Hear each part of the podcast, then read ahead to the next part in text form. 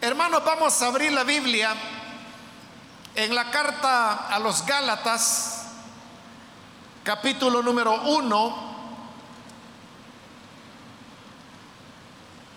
Recientemente hemos iniciado el estudio de la carta a los Gálatas. Estamos aún en el capítulo 1 y ahí vamos a leer los versículos que continúan después del punto en el cual nos quedamos.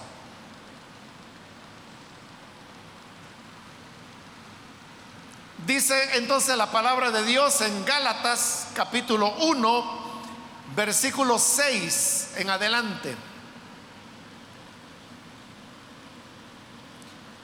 Estoy maravillado de que tan pronto os hayáis alejado del que os llamó por la gracia de Cristo para seguir un evangelio diferente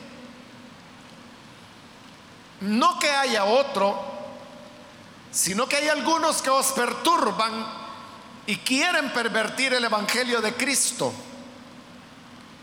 Mas si aún nosotros o un ángel del cielo os anunciare otro evangelio diferente del que os hemos anunciado, sea anatema. Como antes hemos dicho, también ahora lo repito.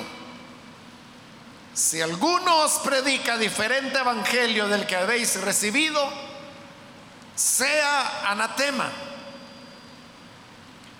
Pues busco ahora el favor de los hombres o el de Dios. O trato de agradar a los hombres. Pues si todavía agradara a los hombres, no sería siervo de Cristo. Hasta ahí vamos a dejar la lectura. Pueden tomar sus asientos, por favor.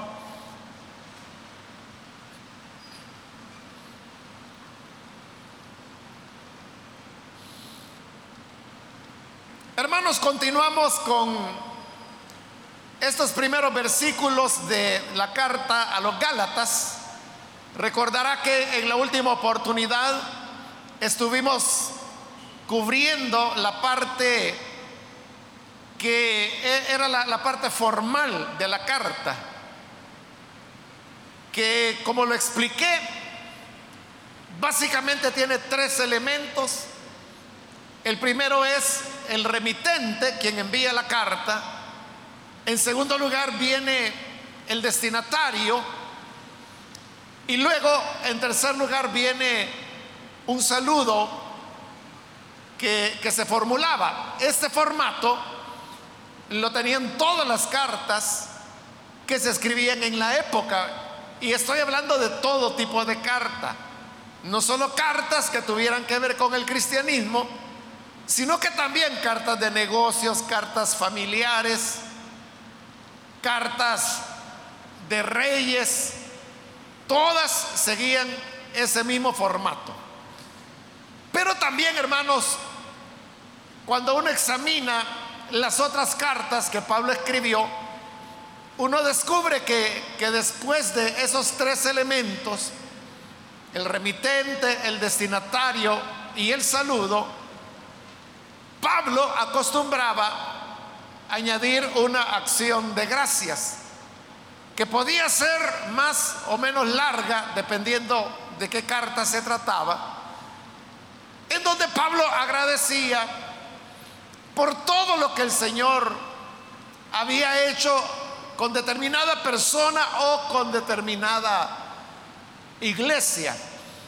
Por ejemplo, en la carta a los Corintios, en la primera, Pablo sigue los mismos tres elementos formales el, remitente, el destinatario y luego el saludo. Pero luego viene una acción de gracias por todo lo que el Señor había entregado a los corintios, la cual se, se extiende casi por todo lo que es el capítulo 1 de Primera de Corintios.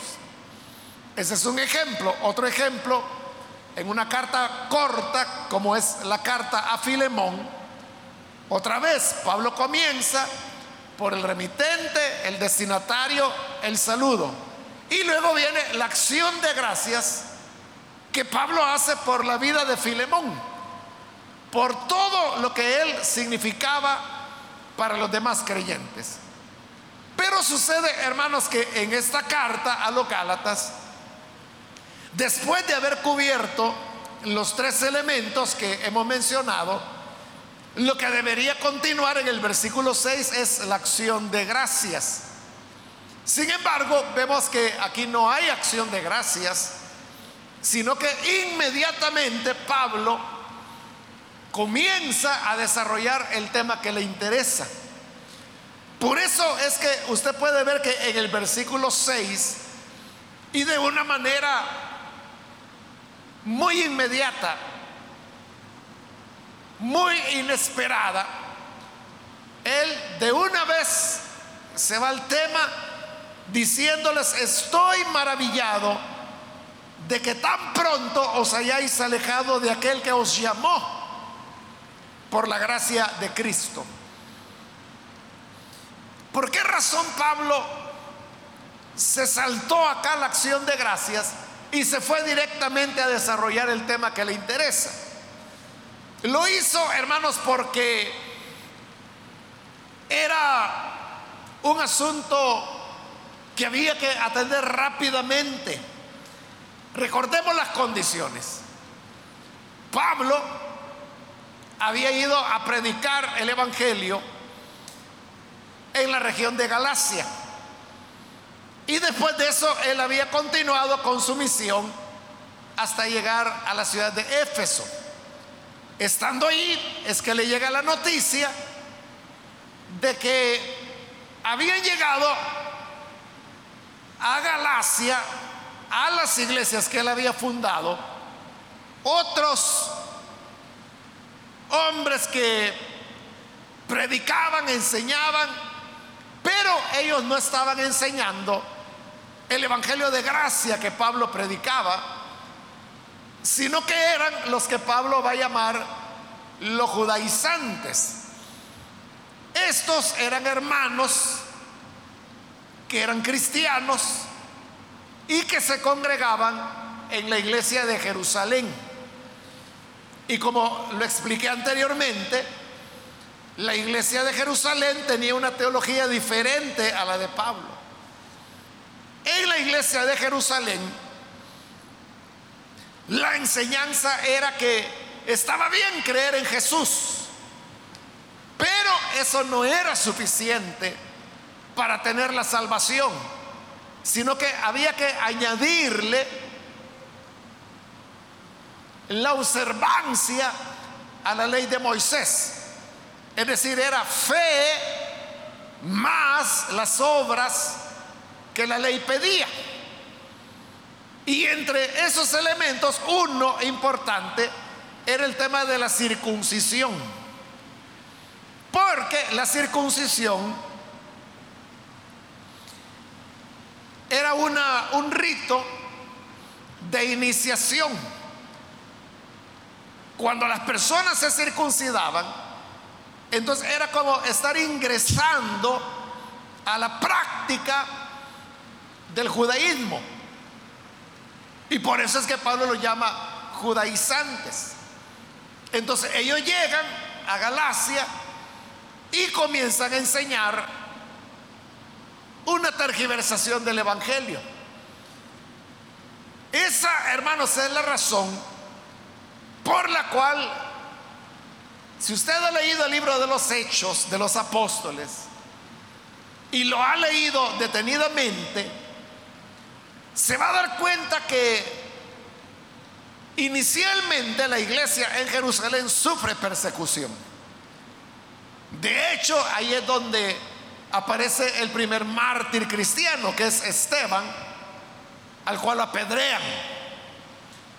Luego Herodes manda matar a Santiago, eso está en el capítulo 12 del libro de los Hechos. Pero después de eso, lo que uno encuentra es que la iglesia de Jerusalén tiene una gran paz. Y el final del libro de los Hechos de los Apóstoles, cuando Pablo llega de nuevo para predicarles el Evangelio, la iglesia en Jerusalén es una iglesia que no tiene persecución. Y no tiene persecución porque es una iglesia que sigue ligada al judaísmo. Para las autoridades judías, los creyentes de la iglesia de Jerusalén seguían siendo judíos porque seguían guardando la ley de Moisés, seguían circuncidándose, seguían ofreciendo oraciones en el templo, seguían todos los ritos de la ley, entonces para ellos eran judíos. Y por eso es que, ¿por qué habrían de perseguirlos? Por decirlo de alguna manera, era como que lo malo de estos creyentes es que creían en Jesús.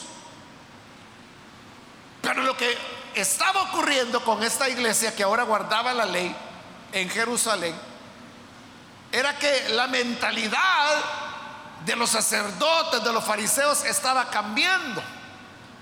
Porque al ver la iglesia se daban cuenta que después de todo Jesús no había venido a provocar un gran cambio y veían el Evangelio simplemente como una variante del judaísmo, que así como había herodianos, saduceos, fariseos, ahora también estaban los creyentes, a los cuales los judíos le llamaban el camino.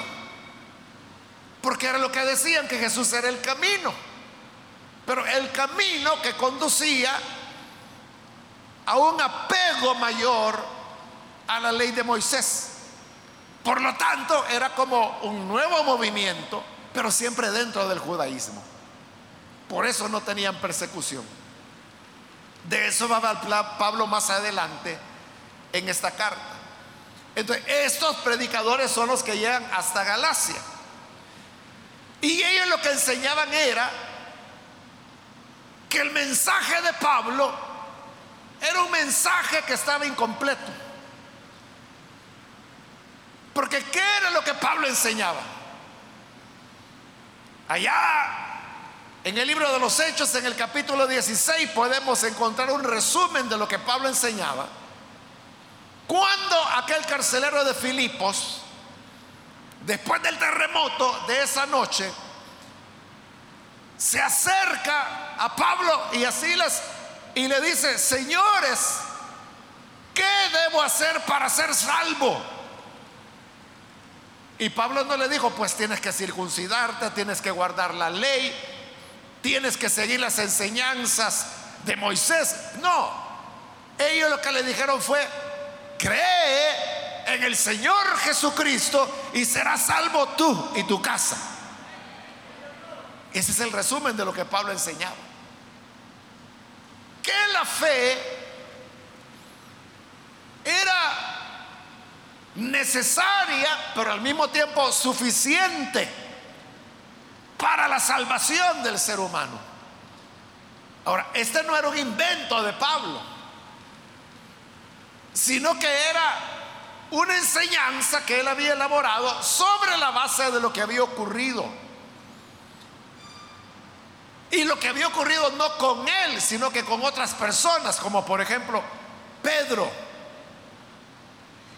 Porque es Pedro, allá en el capítulo 10 del libro de los Hechos, el que va a casa de Cornelio. Ellos son gentiles. Y cuando llega a casa de Cornelio, Pedro le pregunta a Cornelio, que era un militar, era un centurión romano.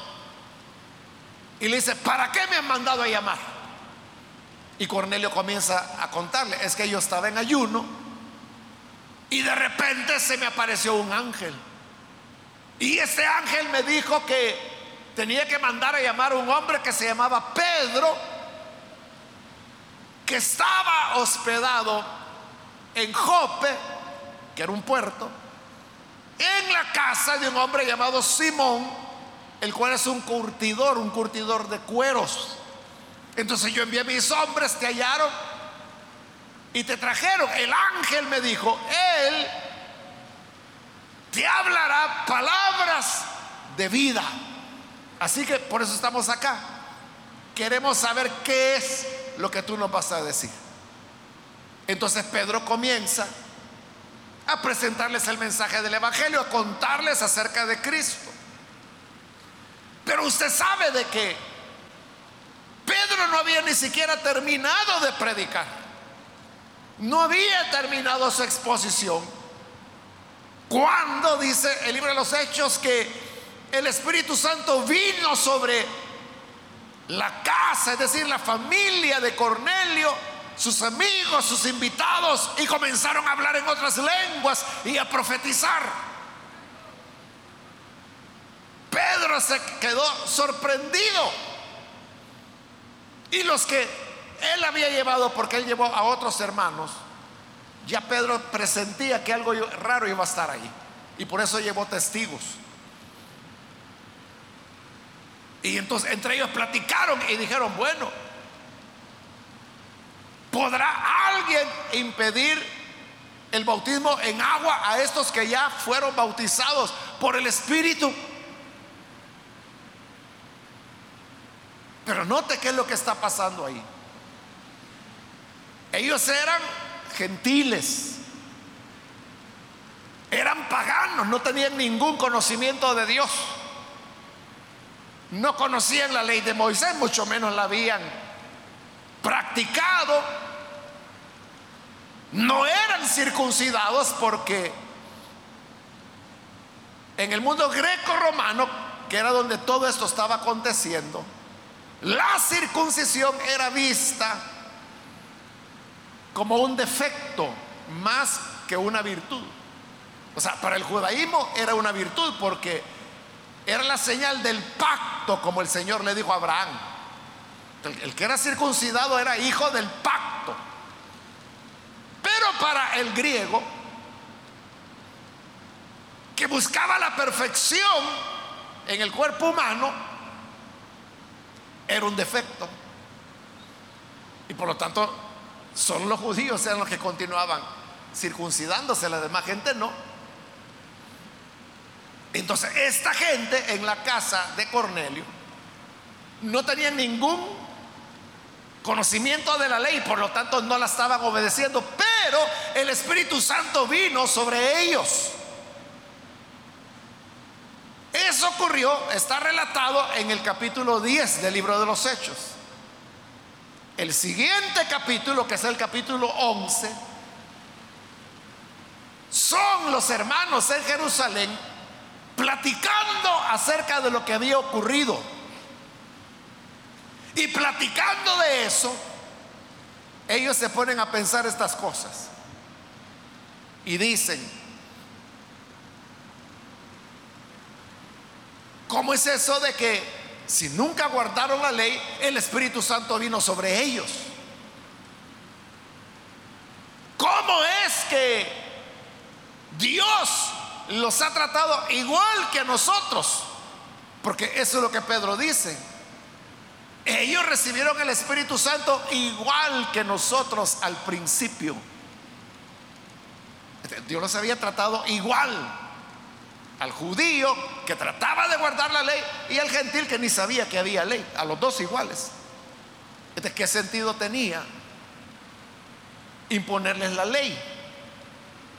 Entonces, termina el capítulo 11 de los Hechos diciendo que ellos comprendieron que el Señor había dado a los gentiles la gracia por medio de la fe, el perdón por medio de la fe. Por eso es que más adelante, en esta carta, Pablo le va a preguntar a los Gálatas,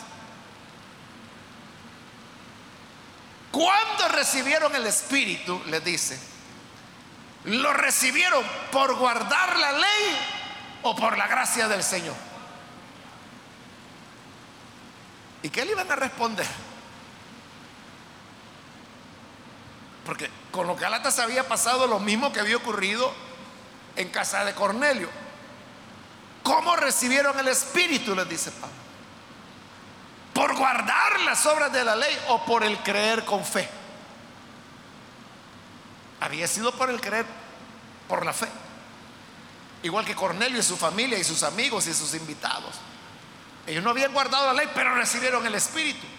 Entonces, dice Pablo en esta carta, lo vamos a ver más adelante.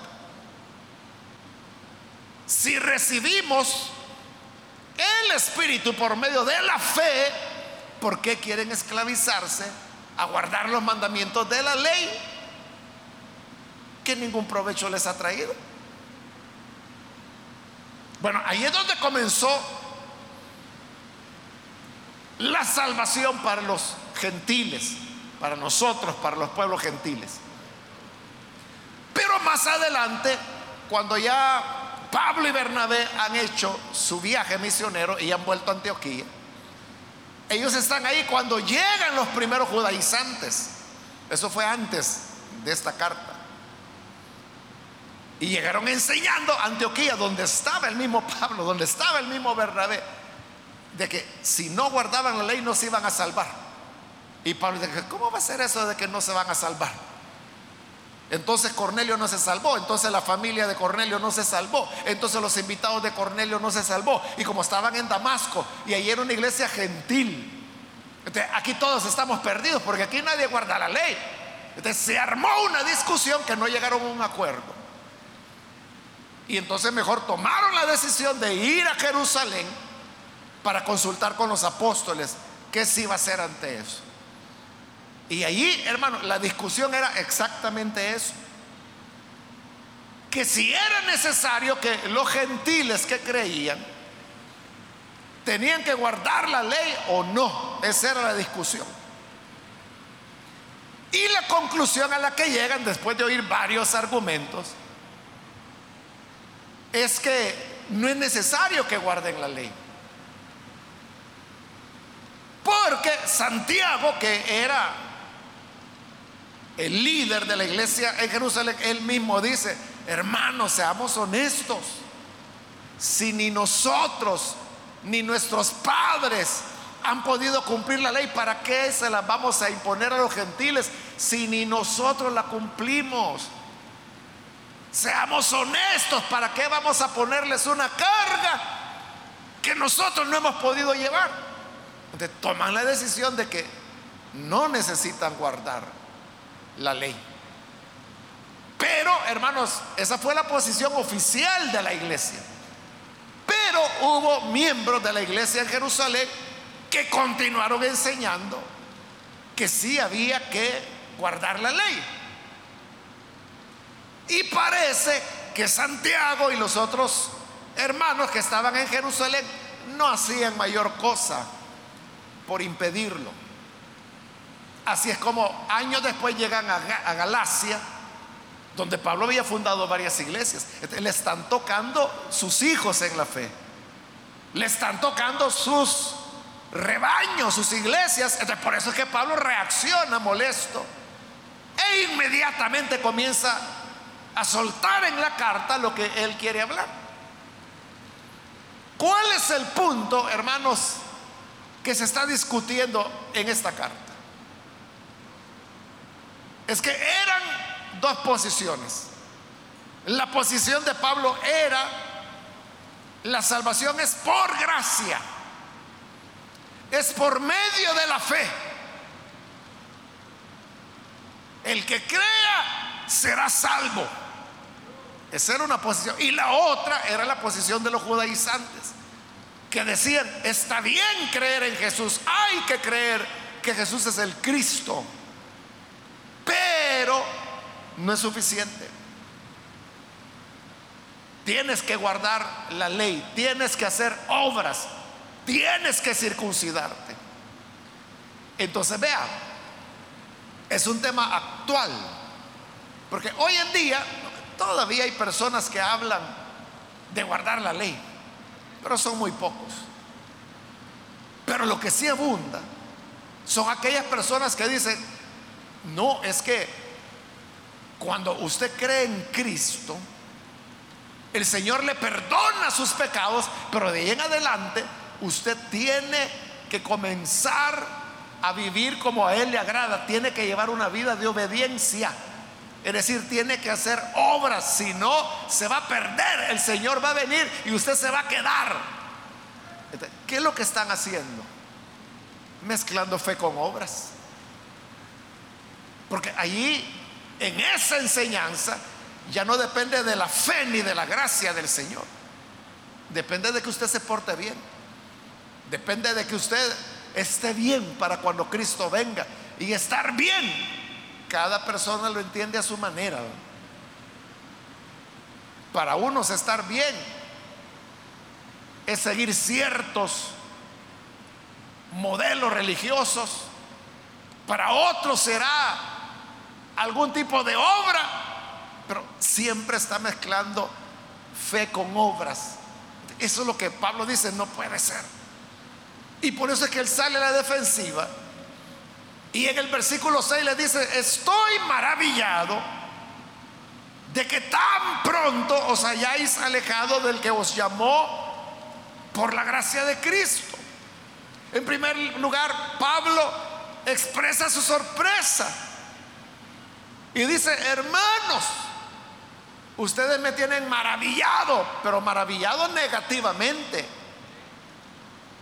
¿Por qué? Dice, porque tan pronto se han alejado. Porque realmente aquí no había pasado mucho tiempo, un par de años más o menos. Es decir, era una iglesia, eran iglesias nuevas, jóvenes. Y ya estaban oyendo la enseñanza del error. Entonces estoy maravillado que acaban de creer y ya están creyendo otra cosa. Y fíjese lo que le dice, de que tan pronto os hayáis alejado del que os los llamó. ¿Quién era el que los había llamado por la gracia de Cristo? Era Dios. Entonces fíjese, Pablo no está diciendo, hermanos, me sorprende de que tan pronto se hayan alejado de nosotros. Porque los judaizantes eso querían también. Que ya no le hicieran caso a Pablo y que mejor siguieran las enseñanzas que ellos tenían. Pero Pablo no estaba preocupado si estaban con él o no. Ese no era el problema. El problema, dice Pablo, de que no es de mí que se están alejando. Se están alejando del que los llamó. Se están alejando de Dios. Entonces mire la, radicalidad de Pablo. Él es contundente porque está diciendo,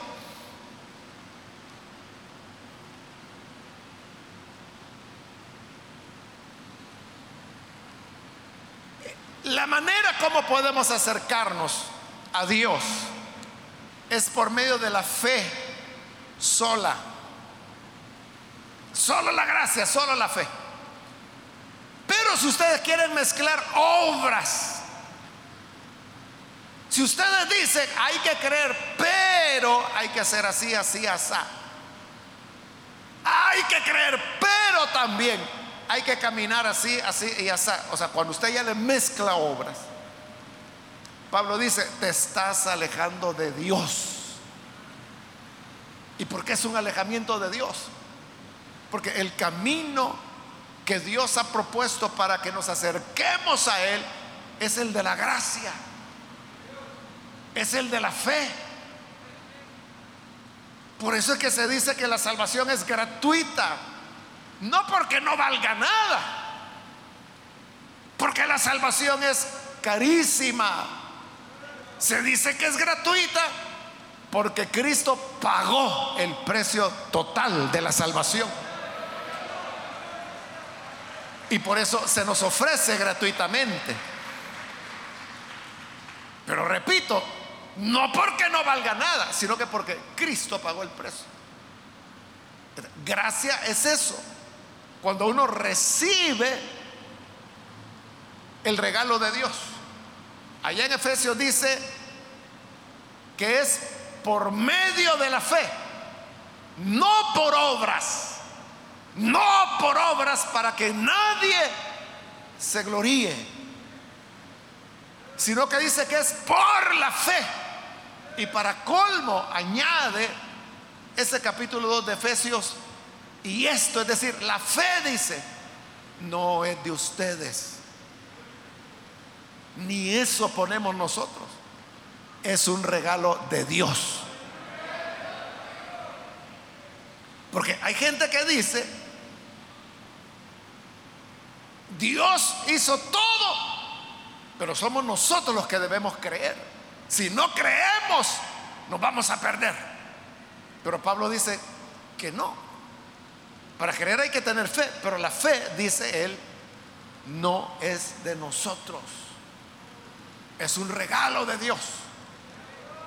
En esto hay predicadores que se vuelven algo ocurrentes y entonces dicen así, Dios puede dar 10 pasos para acercarte a ti, pero el último paso lo tienes que dar tú. Y si no lo das, te vas a perder. Como le digo, ese es un invento, en primer lugar, humano. Invento porque obviamente eso no lo dice la Biblia, ¿verdad?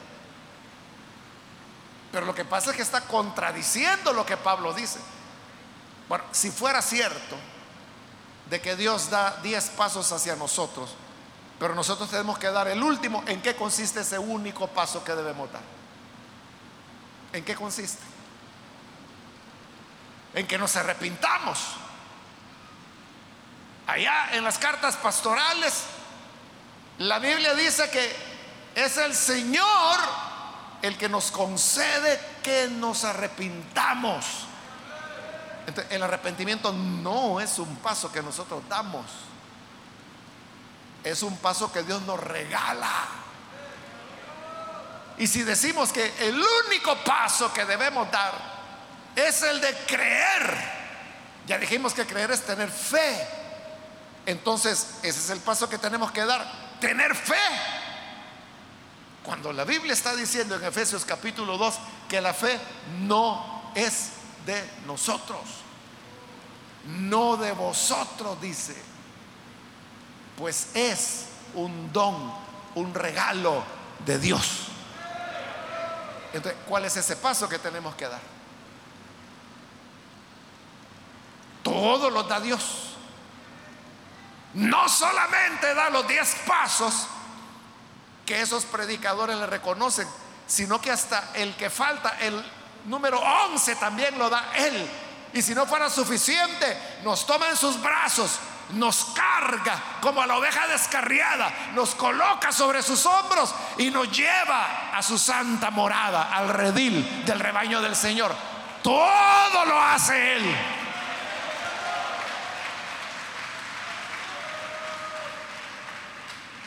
Ese es el camino de Dios. Entonces, si uno está diciendo, ah, no, pero mire, es que hay que circuncidarse, hay que hacer aquí, hay que hacer allá. Y muchos utilizan mal, mal usados algunos versículos de la Biblia, como el pasaje, el que más suelen usar es el pasaje que dice, sin santidad nadie verá al Señor. Y esa es una gran verdad. Pero, ¿qué es la santidad? ¿De qué santidad está hablando ahí ese pasaje cuando dice que sin ella nadie verá al Señor? Ah, dice la gente, santidad es que usted se peine así, que se vista asá, que use este tipo de zapatos y empieza a meter todos los inventos que ellos creen que es la santidad. Pero ¿qué es la santidad de la cual está hablando la escritura y que es el tema en toda la palabra de Dios? La santidad es, hermanos,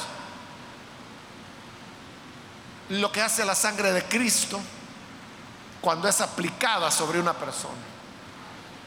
¿Cómo se aplica la sangre de Cristo? Cuando Dios a esa persona le regala el arrepentimiento, le regala la fe Y ya teniendo eso, la persona cree, porque el Señor le regaló la fe. Este, al creer, la sangre de Cristo le es aplicada y en ese momento esa persona es santa. Es lo que dice Pablo allá en Primera de Corintios en el capítulo 6. Él dice, en otro tiempo ustedes fueron borrachos, ladrones. Y comienza a hacer una lista entre las cuales se incluye afeminados. Se acostaban hombre con hombre. Y cuando ya ha hecho la lista de todo lo que los corintios eran en el pasado, entonces dice, pero ahora ya han sido justificados, ya han sido perdonados, ya han sido santificados. ¿Y eso cómo? Esforzándose, luchando, castigando la carne. No, dice Pablo, por medio de la fe. Entonces, ¿qué es lo que dice la Biblia o a qué se refiere cuando dice sin santidad nadie verá al Señor? Lo que significa es que lo que estamos diciendo y lo que dice todo el Evangelio y toda la Biblia, que sin fe es imposible agradar a Dios. Pero cuando creemos por la fe, somos santificados por haber creído con la fe que Él nos regaló. Por lo tanto, la santificación no es algo que yo hago, no es algo que yo construyo, es lo que la sangre de Cristo logra en mí cuando me borra de todo pecado.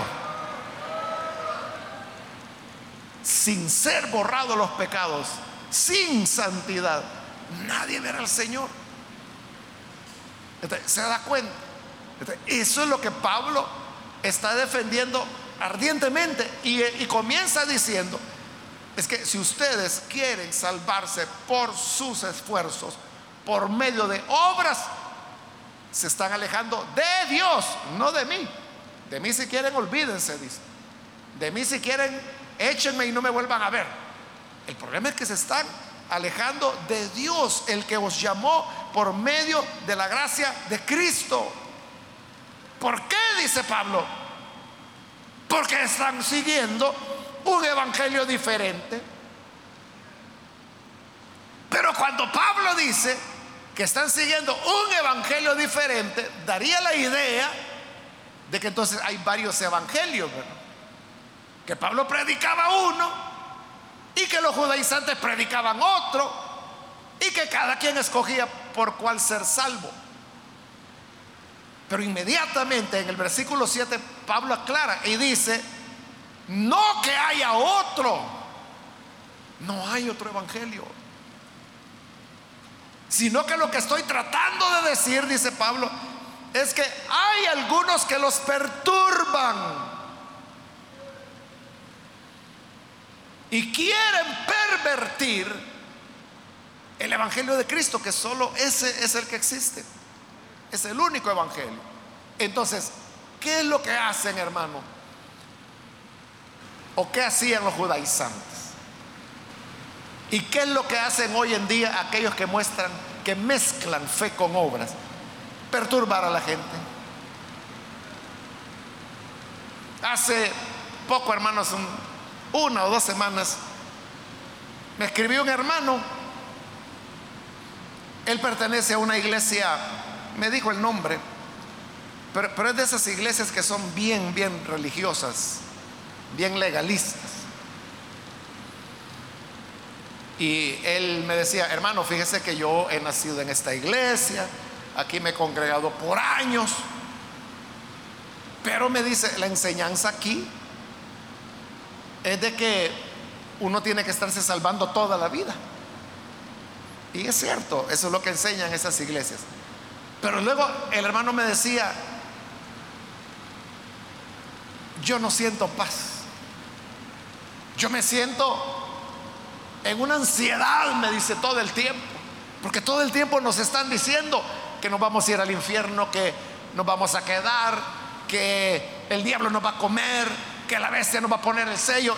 Y, eso, hermano, ¿qué, ¿qué felicidad puede dar? Entonces, él me escribía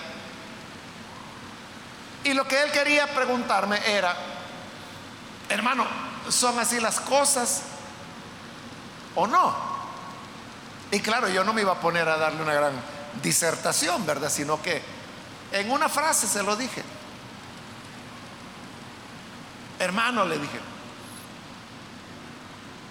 lo que el Evangelio produce es paz. Así lo dice Romanos capítulo 5, versículo 1. Justificados por la fe, tenemos paz. Entonces yo le dije, si usted no siente paz, sino que siente angustia, temor, ansiedad espiritual, ese no es el Evangelio. Y él me entendió con esas palabras. Y me dijo, gracias hermano, me dijo, eso es lo que yo quería saber. No sé qué va a ser, pero yo creo que eso lo, iluminó bastante, pero esa es la realidad, hermano.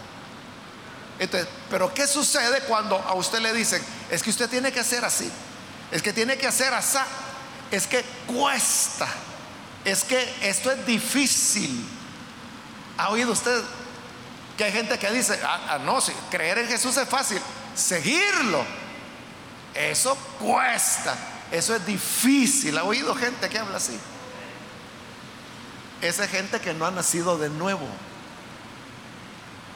Por eso es que les cuesta.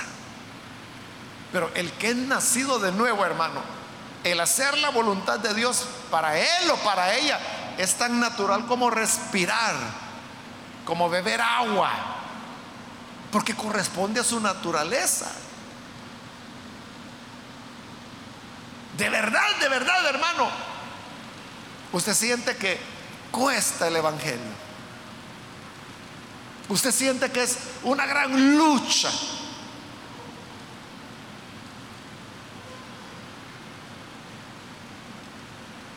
Hermano, yo, nunca he sentido que el Evangelio cueste. Para mí es un deleite. Para mí es una felicidad. Y no por la edad que ahora tengo, hermano. Si yo creí en Jesús a los 17 años. Era menor de edad, imagínense. Pero para mí, hermano, el creer al Evangelio, eso fue liberador, fue un, gozo, una alegría. Y, y, yo no puedo decir que hubo un momento en mi vida en que yo dijera, ay, es que yo ya no quiero seguir el Evangelio. O si usted me pregunta, ¿alguna vez le dieron deseo de volverse al mundo? Jamás. Jamás. Claro, en el Evangelio uno encuentra pruebas, luchas, pero eso es diferente a que uno diga, me cuesta. Si a mí me preguntaran, por ejemplo, que me cuesta perdonar, no, no. Yo creo que mi problema es el inverso, ¿verdad? Que muy rápido perdono a la gente.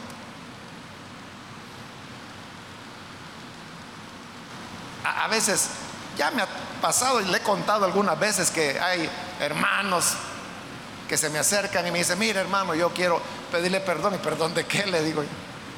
Ah, lo que pasa es que usted me caía mal o yo he hablado mal de usted. Cosas así me dicen, como yo ni cuenta me he dado. Ah, no, hermano, le digo, sí.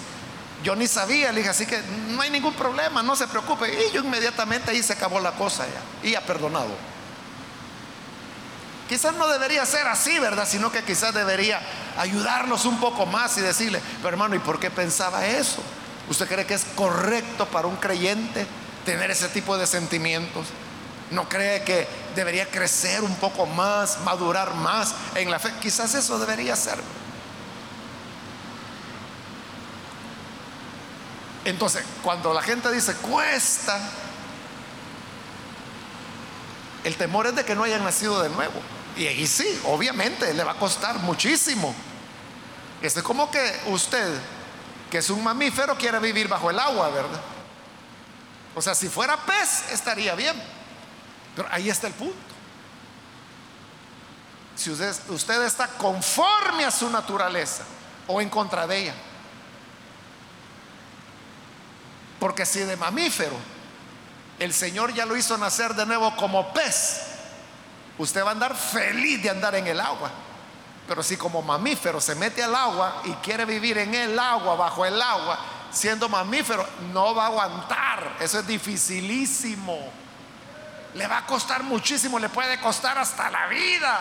Es terrible. ¿cuál es la clave? El nuevo nacimiento. Por eso le digo que la gente que dice, cuesta, hay que luchar, ese no ha nacido de nuevo.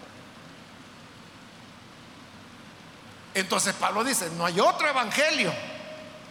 Lo que hay son personas que los perturban. Entonces, recuerde eso. Cuando hay alguien que le comienza a decir cosas, es que usted tiene que hacer así, asá, asá, tiene que subir al cielo para alcanzar a Cristo, tiene que descender a la tierra para hacer subir de ahí a Cristo. Cuando le ponga así cosas imposibles y usted sienta que eso no le da paz, sino que lo está perturbando, eso no es de Dios. El Evangelio nos da paz. Pero esto, dice Pablo, los andan perturbando y quieren pervertir el Evangelio de Cristo, porque esa es una perversión. No es una cuestión que uno diga, mire, son puntos de vista.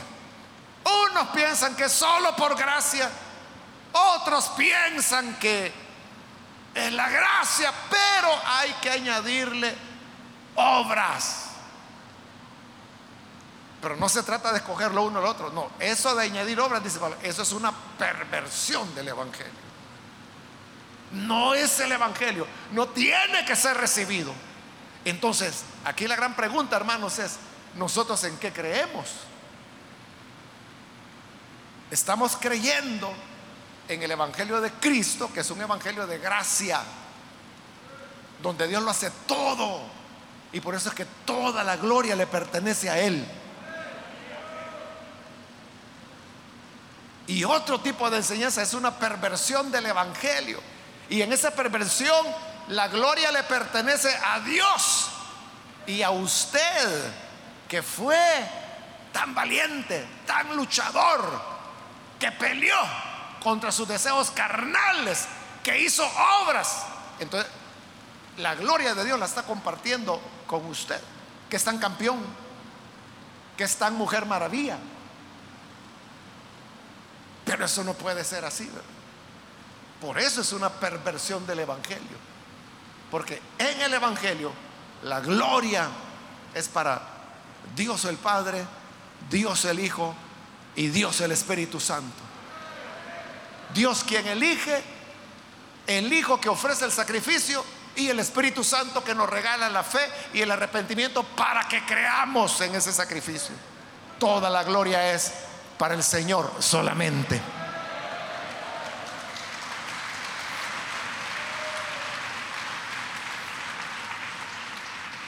Usted puede ver que Pablo está hablando claro y bien radical. Pero dice Pablo, por si todavía no les queda claro, aquí les va otra, versículo 8, si aún nosotros, nosotros mismos, o un ángel del cielo, les anuncia otro evangelio diferente del que hemos anunciado, sea anatema. ¿Qué significa la palabra anatema? La palabra anatema, hermanos, viene desde el Antiguo Testamento. Y el anatema era cuando Dios desechaba algo de manera definitiva. Por ejemplo, cuando Josué iba a entrar en la tierra prometida, la ciudad de Jericó fue sometida al anatema de Dios. De como Dios rechazó a la ciudad de Jericó, Dios dijo, van a destruirla y van a matar a todos sus pobladores y van a matar a los animales y todos los objetos, pertenencias de madera, de metal, de oro, de lo que fuera, todo lo van a quemar al fuego. No van a tomar ni siquiera un hilo. Porque está sometido al anatema de Dios, a la maldición de Dios. Ese es el anatema. Es una maldición por la cual Dios nos desecha para siempre, sin remedio. Y de eso es lo que está hablando Pablo. Si nosotros mismos, dice Pablo, él que les había predicado el Evangelio de gracia, pero él dice, miren hermanos, si el día de mañana tengo un golpe en la cabeza y me lesiono el cerebro y por eso se me cruzan los cables y yo mismo comienzo a enseñarles un evangelio diferente al de la gracia que les he presentado, que yo sea maldito, que yo sea bajo el anatema de Dios.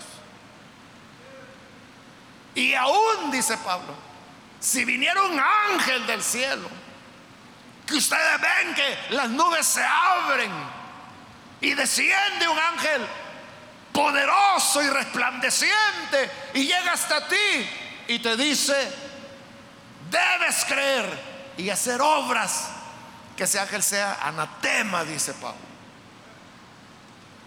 Debe ser rechazado porque ese no es el Evangelio, esa es una amenaza que nos va a alejar de Dios. Eso suena duro, ¿verdad? Pero como suena duro, dice en el versículo 9, como ya lo dije, también ahora lo repito, si alguno os predica diferente evangelio del que habéis recibido, sea anatema. Porque la gente podía decir, uy, lo que Pablo está diciendo. Así, pues se lo repito. Para que quede bien claro si alguno predica otro evangelio del de la gracia, que sea anatema. Que las maldiciones de Dios estén sobre él. Note, Pablo hermano, de ninguna manera está aceptando, ni negociando, ni transigiendo con un evangelio que mezcle fe con obras. No, dice Pablo, de ninguna manera.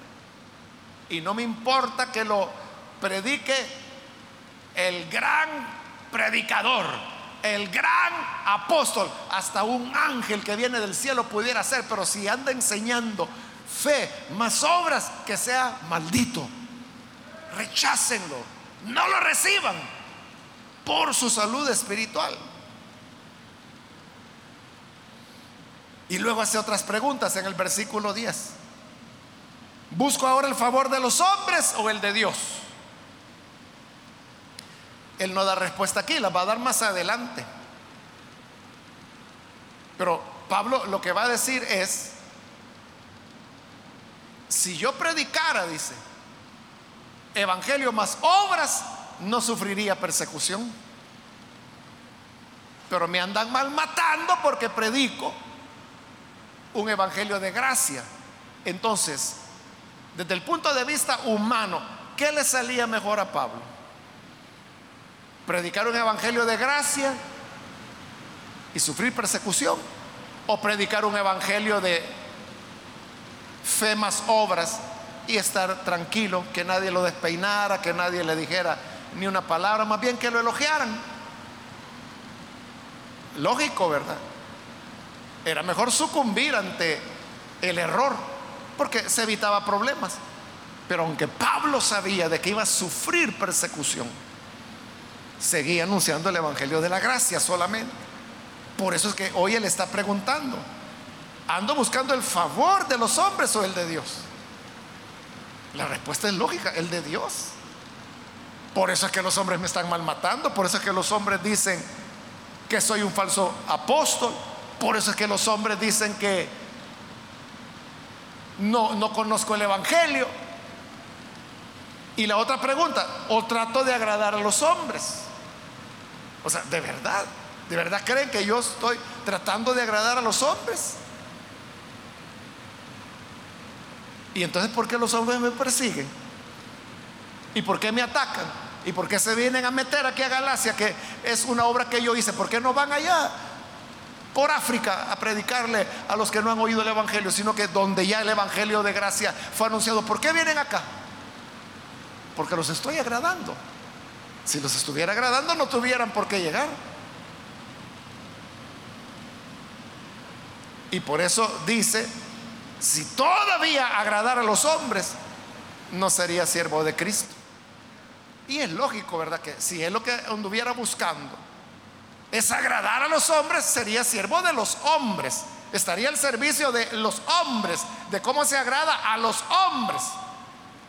Pero Pablo era siervo de Cristo. De lo que quería era agradar a Cristo, servirle a Él. Y ahí termina, hermanos, el pasaje que el día de hoy nos correspondía. Y como usted puede verlo, es muy claro, ¿verdad? Él está diciendo, es la gracia. Y de ahí no se tienen que mover. No hay otro mensaje. Los que enseñan otra cosa lo que quieren es perturbarlos, confundirlos, causarles inquietudes, tenerlos bajo esclavitud. Lo que están haciendo es pervertir el Evangelio de Cristo. Porque no hay otro Evangelio, solo el Evangelio de la gracia. Así que no anden creyendo a nadie que enseñe de esa manera. Aunque sea un ángel, no le crean. Más bien que sea anatema. Que Dios nos ayude, hermanos, para que nosotros tengamos ese Evangelio de gracia en nuestro corazón. Y que no nos dejemos extorsionar por quienes aún hoy en día pervierten el Evangelio de Cristo. Vamos a orar, vamos a cerrar nuestros ojos. Antes de hacer la oración, yo quiero invitar, si hay con nosotros algún amigo o amiga que todavía no ha recibido al Señor Jesús como su Salvador. Si este es su caso, yo quiero hoy invitarle para que usted pueda venir y pueda recibir al Señor Jesús como su Salvador. Es esta gracia del Señor que nos perdona, que nos limpia y cuando la sangre de Cristo es aplicada a nuestras vidas, entonces somos santificados. Esa santificación es la que se necesita para poder ver al Señor. ¿Hay alguna persona que hoy necesita recibir a Jesús? En el lugar donde se encuentra, por favor levante, póngase en pie si usted desea recibir a Jesús y vamos a orar por usted. Cualquier amigo, amiga que ha escuchado la palabra de Dios y hoy usted necesita creer en Jesús, póngase en pie, por favor. Lo que queremos hacer es orar por usted. Para que la gracia del Señor le pueda alcanzar. Venga. Hoy es un día oportuno para recibir el perdón y la gracia de Dios. La escritura dice que la salvación del hombre es tan cara que nadie podrá alcanzarla jamás. Pero Cristo pagó el precio para que a través de esa gracia hoy nosotros podamos tener la salvación. ¿Quiere recibir a Jesús? Póngase en pie. Ahí en el lugar donde se encuentra, póngase en pie. Vamos a orar por usted. Venga. Hoy es su momento. También quiero invitar si hay algún hermano o hermana que se ha alejado del Señor, pero hoy necesita reconciliarse. De igual manera puede ponerse en pie y vamos a orar por usted. Hay alguien que necesita venir a Jesús, necesita reconciliarse, se alejó de Él. Venga y vamos a orar por usted.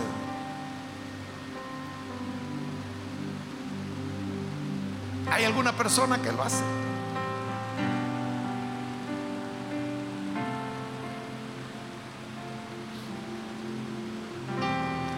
Vamos a orar entonces y hermanos, mantengámonos aferrados al Evangelio.